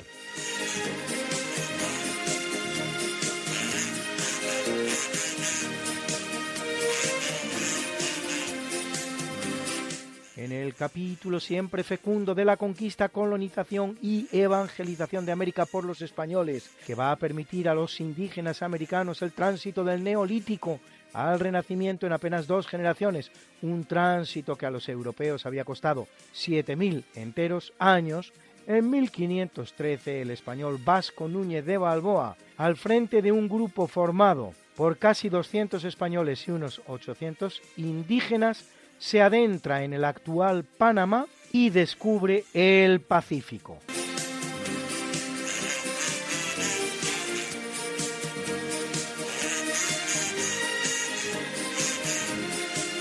En 1769, también en el Océano Pacífico, el navegante inglés James Cook descubre las islas Tubuai, que en honor de la Royal Society que financiaba sus viajes, bautiza como Islas de la Sociedad, hoy día francesas con el nombre de Île de la Société.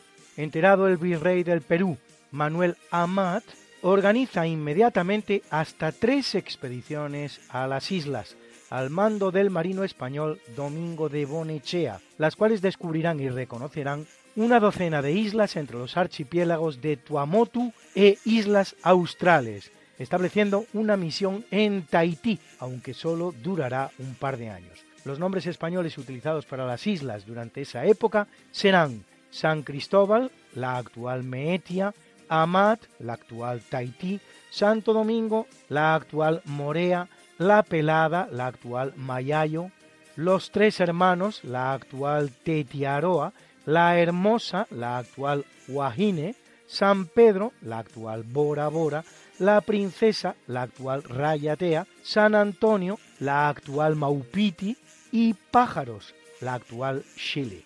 El caso de Cook es paradigmático como tantos navegantes ingleses, se valdrá de la cartografía española que los navegantes de la pérfida Albión robaron en tantas ocasiones y particularmente cuando toman Manila entre 1762 y 1764, atribuyéndose a partir de ese momento el descubrimiento de muchos lugares que ya habían sido avistados y descritos por los navegantes españoles, el más importante de los cuales nada menos que el de la Terra Australis, la actual Australia, descubierta por el marino portugués al servicio de la Corona de España, Pedro Fernández de Quirós, y particularmente por el español Luis Báez de Torres, que pasa por el estrecho de Torres, que transcurre entre Australia y Nueva Guinea en el año de 1606, más de un siglo y medio antes. Tanto así que Australia no se va a llamar de esta manera por ser la tierra austral, no, sino en honor de los Austria que reinaban en España. Austrialia, que tal es el nombre original.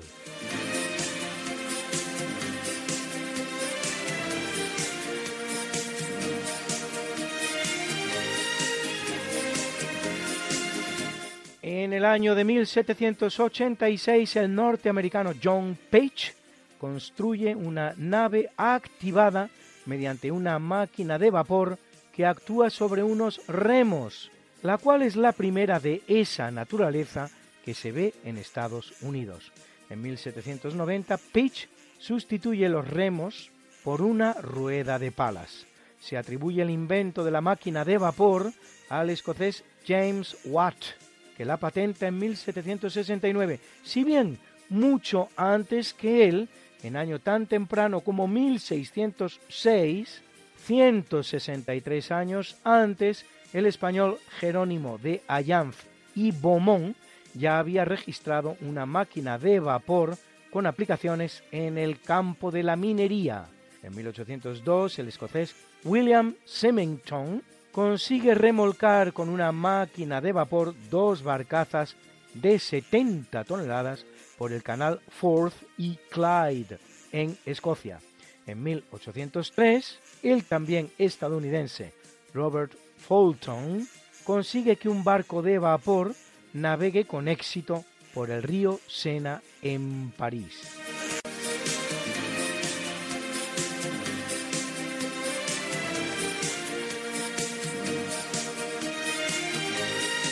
En 1939, un millón y medio de soldados alemanes invaden el territorio polaco por diferentes frentes. Poco después, aviones alemanes bombardean las ciudades de Katowice, Cracovia, Teseu y Túnel. Aunque se hace sin declaración de guerra previa, las autoridades nacionalsocialistas han preparado a la población alemana con una acción de falsa bandera consistente en fingir la toma de una estación de radio alemana por soldados polacos que en realidad son alemanes disfrazados en la ciudad actualmente polaca de Gliwice, desde la que esos supuestos polacos emitirían un mensaje anti-alemán. Previamente se había concertado una alianza en toda regla con la Unión Soviética, el llamado Pacto Molotov von Ribbentrop, por el que ambas tiranías, la nacionalsocialista alemana y la comunista soviética, se reparten Centro Europa quedando para la Unión Soviética una parte de Polonia, Lituania, Letonia, Estonia, Finlandia y Moldavia, una región rumana. La invasión alemana de Polonia activará los acuerdos de defensa mutua que tiene Polonia con Francia y Reino Unido, los cuales declaran la guerra a Alemania, acuerdos que no se activarán, sin embargo, 16 días después, cuando es la Unión Soviética la que invade la parte del territorio polaco que le corresponde en virtud de los acuerdos germano-soviéticos. Acaba de comenzar con tantas mentiras la Segunda Guerra Mundial. Una pausita musical con el grupo mexicano Maná en el muelle de San Blas.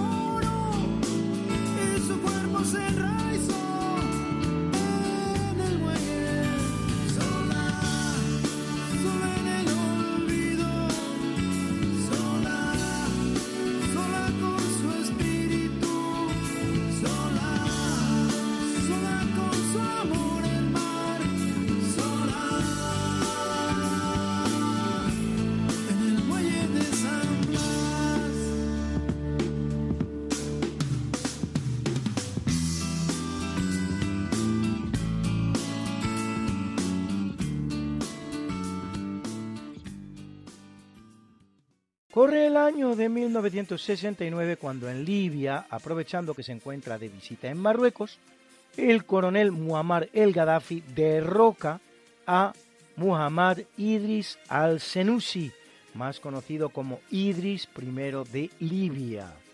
Perteneciente a la familia Sanusi, se convierte en su jefe en 1916 y con ello en la figura más influyente de la provincia cirenaica en el nordeste libio a título de emir.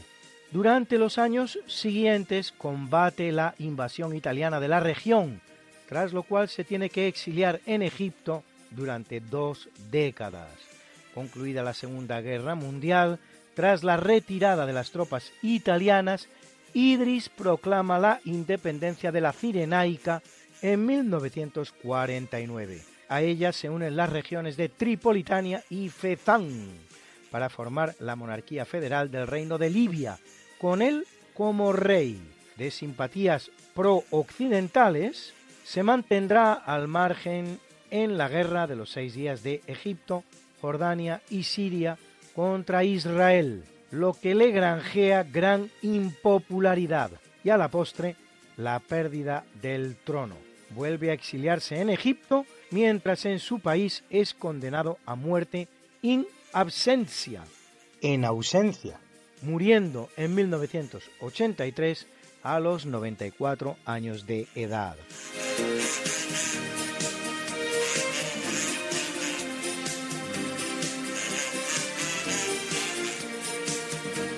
En 1979, la sonda espacial Pioneer 11 pasa por encima del anillo más externo de Saturno y sobrevuela las nubes del planeta a 20.930 kilómetros de altura, el punto más cercano en su periplo.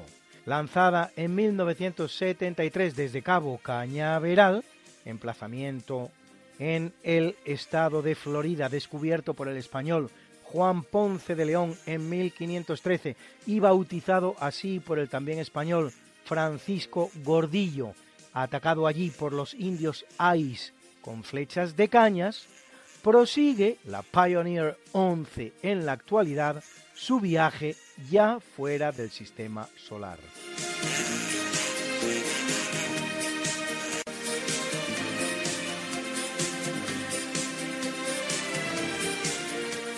En el año 1983, sobre la isla Moneron, en el mar de Japón, el vuelo 007 de la aerolínea surcoreana Korean Air, que opera la ruta Nueva York-Seúl, un Boeing 747 con 269 personas a bordo, entre las que se encuentra el congresista estadounidense Larry McDonald, es derribado por cazas soviéticos cuando sobrevuela la URSS sin autorización. Constituye uno de los más graves incidentes no estrictamente militares ocurridos durante la llamada Guerra Fría entre el bloque occidental, liderado por Estados Unidos, y el bloque comunista liderado por la Unión Soviética. La Unión Soviética afirmará desconocer que el aparato era civil y sugiere que había entrado en el espacio aéreo soviético para poner a prueba su capacidad de respuesta. Era el derribo de un avión con más víctimas en la historia, hasta que luego viniera el vuelo 655 de Iran Air en 1988 con 290, 21 más, que sigue siendo el más mortífero al día de hoy.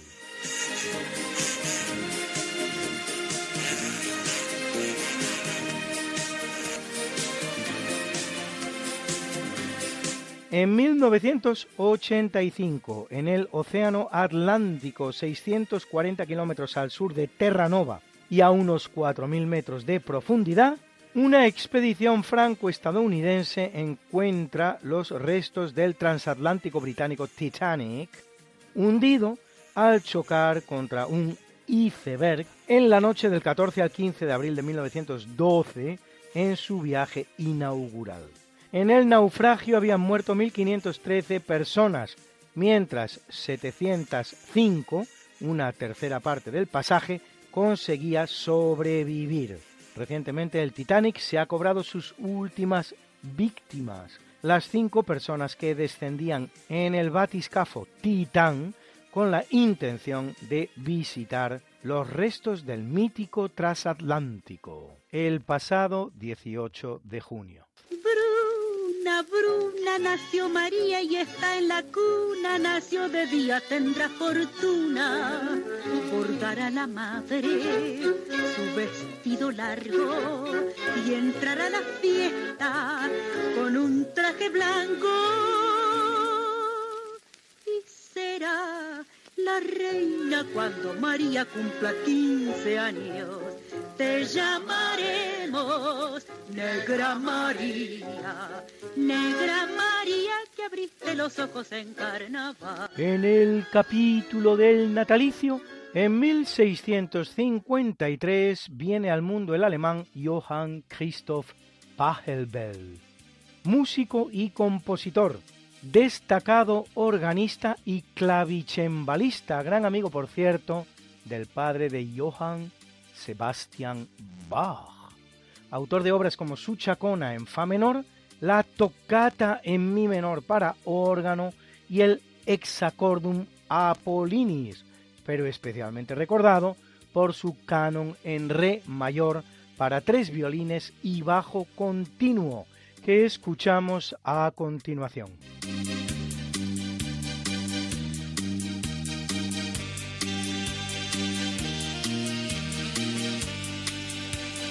En el año 1875 ve la luz el prolífico escritor norteamericano Edgar Rice Burroughs, autor de la celebérrima novela Tarzán de los Monos, si bien su obra comprenderá muchos otros géneros y temas, como la expansión yankee hacia el oeste, relatos históricos y de ciencia ficción, y hasta una serie que conocerá un gran éxito narrando las aventuras de John Carter, un ser inmortal trasplantado a Marte.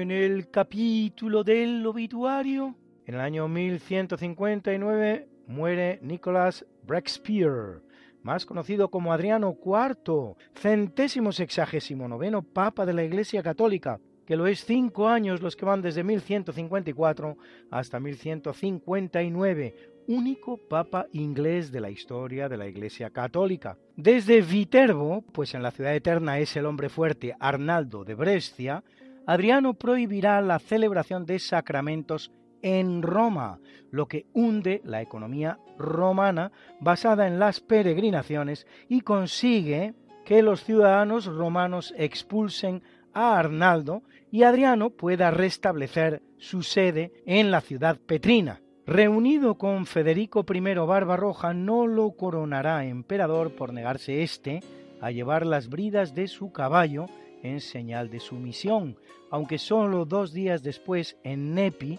se repite el ceremonial y esta vez sí el emperador sujeta las bridas del pontífice. Tras huir de nuevo de Roma y establecido en Benevento, apoyará a Guillermo I de Sicilia, lo que le enfrenta una vez más a Federico I.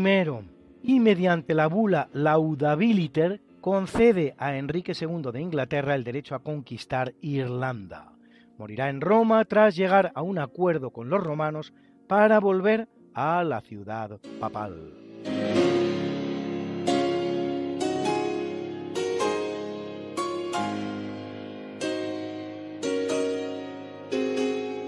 En 1715, en su bellísimo palacio de Versalles, fallece a los 76 años de edad Luis XIV de Francia, conocido como el Rey Sol. Venido al mundo después de 23 años de matrimonio de sus padres, razón por la que será bautizado Louis Dieudonné, Luis Diosdado, regalo de Dios si se quiere, es rey de Francia desde 1643, siendo su reinado de 72 años y 110 días el más largo de los producidos en Europa y probablemente en toda la historia, aunque los primeros ocho años, hasta que tiene 13, esté sometido a la regencia de su madre. la española Ana de Austria, tomando el gobierno de su país a la muerte de ella y del cardenal Mazzarino. Luis será el paradigma del rey absoluto, con un Estado sumamente centralizado que gobierna desde París, el cual perdurará hasta la Revolución Francesa, tres cuartos de siglo después de morir Luis. Centraliza también la corte y la aristocracia en torno a Versalles, lo que le sirve para controlarla mejor. Revoca el edicto de Nantes y con él la libertad religiosa en Francia. Y al final de su reinado consigue imponer a su nieto Felipe en el trono español, vacante desde la muerte de Carlos II de España sin descendencia, lo que puede calificarse sin lugar a dudas como el gran logro de su largo reinado. A su muerte en 1715, muerto primero su nieto Luis y luego su hijo, también Luis, conocido como el Gran Delfín, le sucede en el trono francés nada menos que su bisnieto, Luis XV. Qué linda está la mañana en que vengo saludarte. Venimos todos con gusto y placer a felicitarte el día en que tú naciste, nacieron todas las flores. En la pila del bautismo cantaron los ruiseñores. Ya viene amaneciendo, ya la luz del día nos dio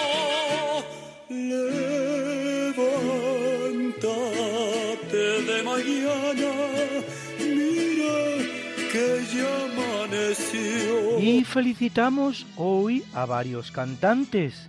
Al británico Barry Gibb de la banda Bee Gees, que cumple 77. ¿Cómo olvidar su Saturday Night Fever o este precioso You Win Again? Tú ganas de nuevo.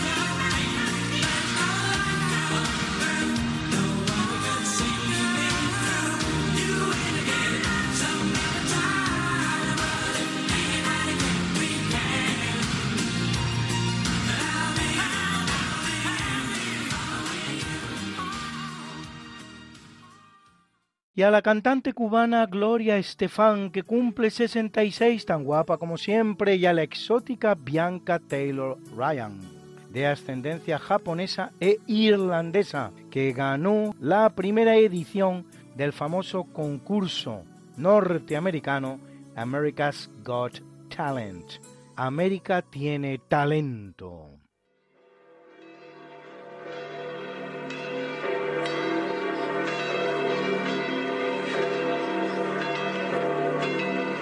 Y celebra la Iglesia Católica a la Virgen María en su advocación de Nuestra Señora de la Font Calda y a Josué y Gedeón, patriarcas veterotestamentarios, patriarcas veterotestamentarios, patriarcas veterotestamentarios. Y a Ana, la profetisa del Evangelio de Lucas, que reconoce en Jesús al Mesías, profetiza, profetiza, profetiza. Y Aleto, Régulo, Vicente, Arturo e Inés, mártires, mártires, Atenenciano, Victorio, Constancio, Melecio, Prisco, Lupo, Sixto y Támaro, obispos, obispos, a Egidio, Abba, Abba, Abba, a Verona, Virgen, Virgen, Virgen, y a Amón, diácono, diácono, something that must be done, and it can only be done by one. There is nothing more to say, it's a lovely day for saying it's a lovely day.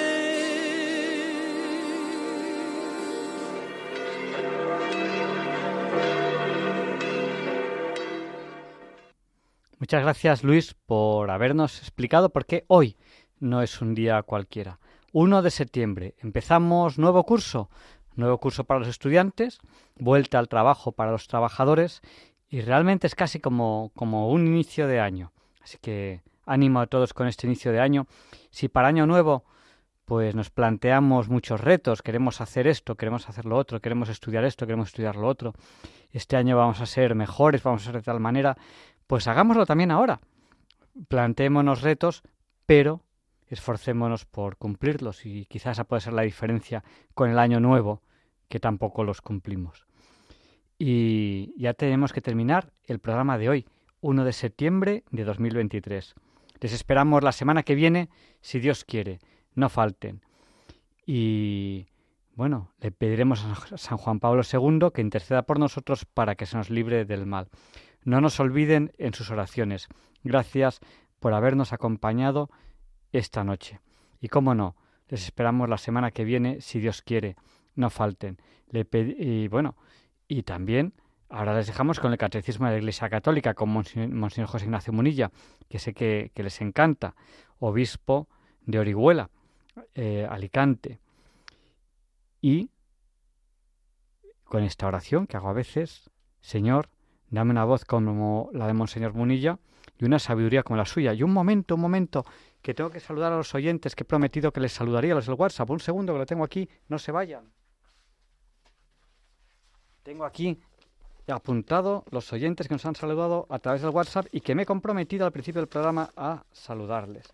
Y nos ha saludado, por ejemplo, Natalia de Madrid, Rafael del Puerto de Santa María, Carmen y Pepe de Santander, Raúl también de Santander, Pilar de Coria, Rosario de Sevilla, bienvenido de Vilaseca, a Aaron y Connor, que son los que nos han saludado desde más lejos, desde Londres, Pedro de Logroño, Mari Carmen de Bahillo, Palencia, Fernando de Guadalajara, Lola de Málaga, Gustavo de Oviedo, José de Alboraya, Salvador de Mallorca, Juan Antonio de Vilafranca de los Barros, Pedro y Maite de Nules, José de Zaragoza, Mercedes de Ceuta, Carmen de Villanueva, de Alcordete de Toledo, Maribel de Cartagena. Siempre les saludo antes, pero hoy ha sido un poquito tarde, no pasa nada. Primera vez que saludamos al final del programa. Gracias y buenas noches.